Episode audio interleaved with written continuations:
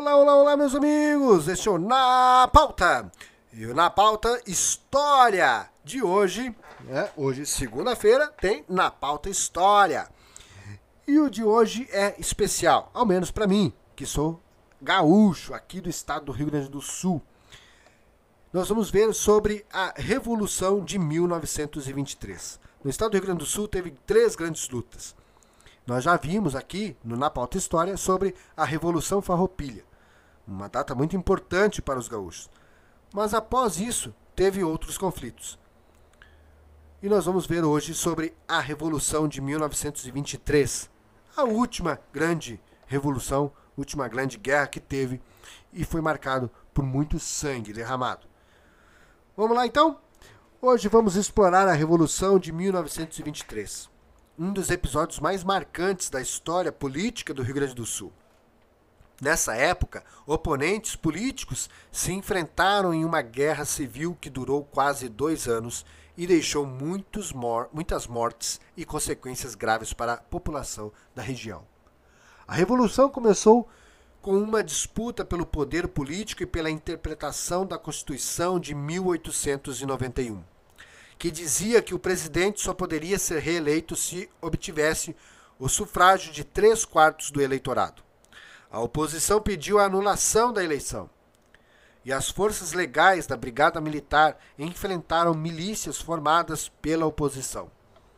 Durante a guerra, muitas cidades foram tomadas, houve muitos combates e muitas famílias ficaram enlutadas.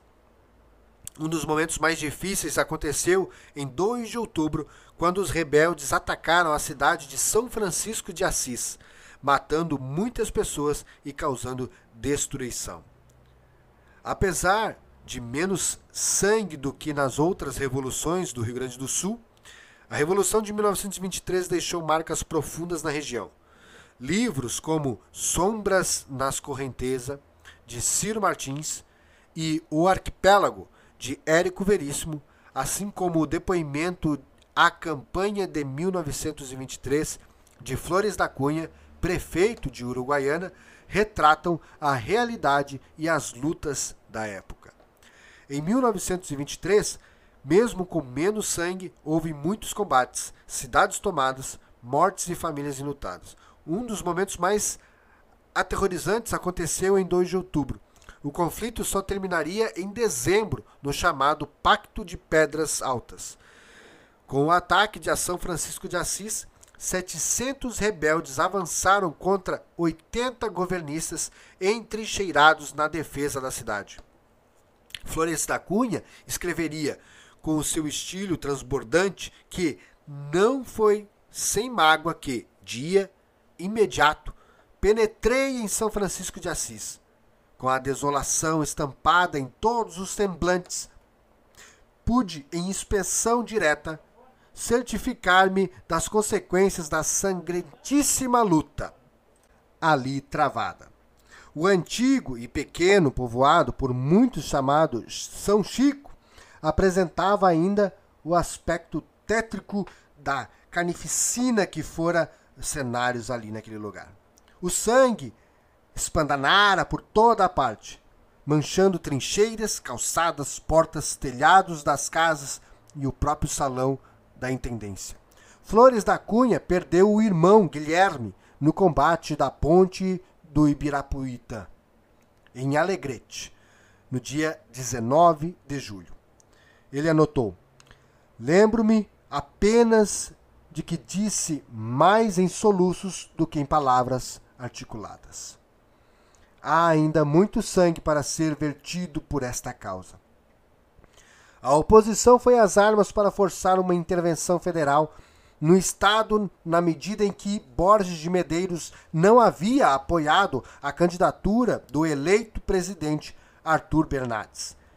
Inacreditavelmente, o governo federal declarou-se neutro.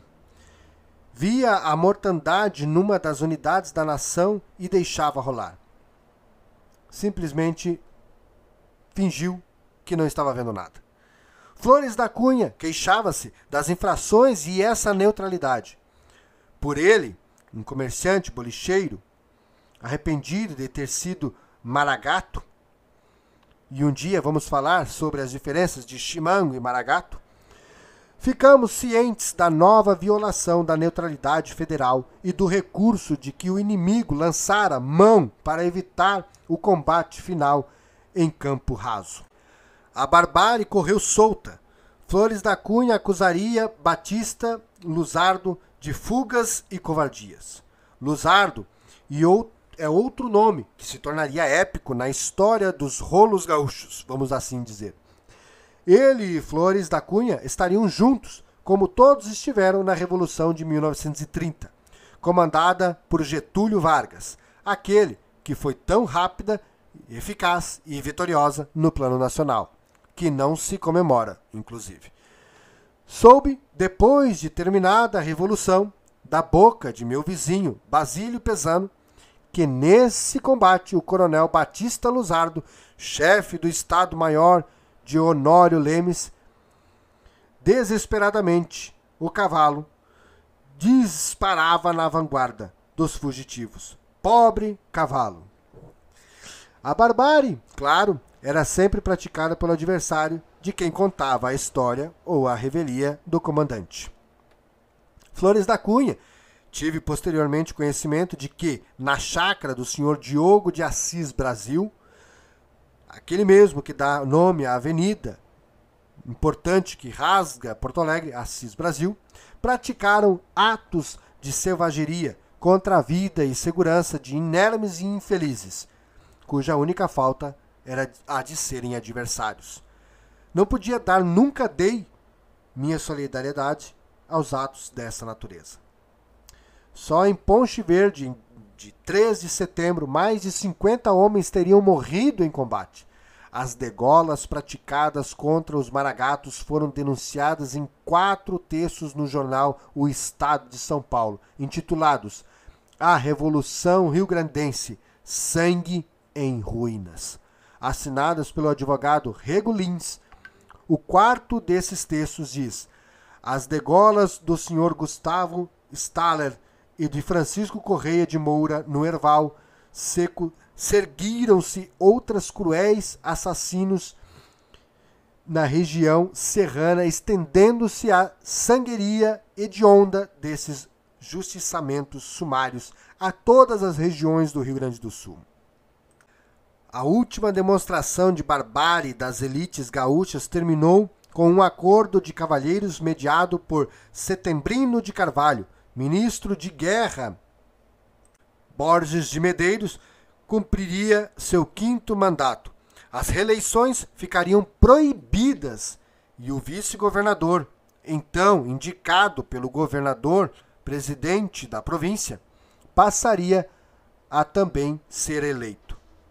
Eduardo Leite seria o primeiro a se reeleger depois dessa proibição que, mesmo depois de expirada a tal da lei que proibia a reeleição, ficou como uma maldição. O Rio Grande do Sul nunca reelege governador. Pois Eduardo Leite, primeiro governador a quebrar a maldição e se reeleger governador do estado. Aliás, ele não entrou para a história somente por ser o primeiro a se reeleger, mas também como o primeiro governador abertamente homossexual no estado do Rio Grande do Sul. Para concluir, a Revolução de 1923 é uma história complexa e importante para compreender a cultura e a política do Rio Grande do Sul. Esperamos que esse episódio tenha sido útil e instigante para vocês. Obviamente você viu que houve uma diferença na linguagem e no jeito de expressar hoje o nosso podcast. Foi falado com paixão, com uma escrita mais parecida com a dos dias em que se sucederam os eventos. Espero que você tenha gostado. Desculpe se trans deixei transpor muito da minha paixão. E, afinal de contas, estava falando aqui da minha terra, do Rio Grande do Sul. Como diz o poema, céu, sol, sul, terra e cor, onde tudo que se planta cresce e o que mais floresce é o amor. Tchau, tchau e até o próximo episódio.